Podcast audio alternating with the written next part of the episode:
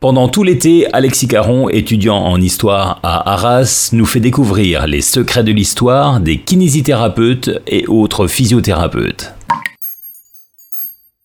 Aujourd'hui, nous nous pencherons sur le cas des travaux du fameux Hippocrate concernant la physiothérapie d'antan.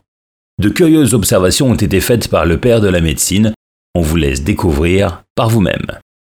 Hippocrate naît en moins 460 sur l'île grecque de Kos. Il mourra en 385 avant Jésus-Christ. Il sera considéré comme le père de la médecine moderne. De nombreux ouvrages ont été écrits de ses mains. Encore aujourd'hui, ils sont étudiés et symbolisent un rite de passage dans la médecine moderne.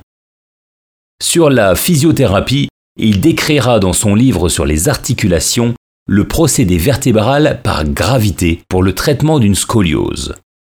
Pour ce faire, le patient devait être attaché à une échelle, la tête en bas.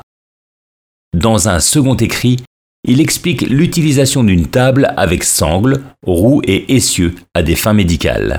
Le praticien viendrait user du poids de son corps et des leviers pour procurer une pression afin de traiter de multiples maux.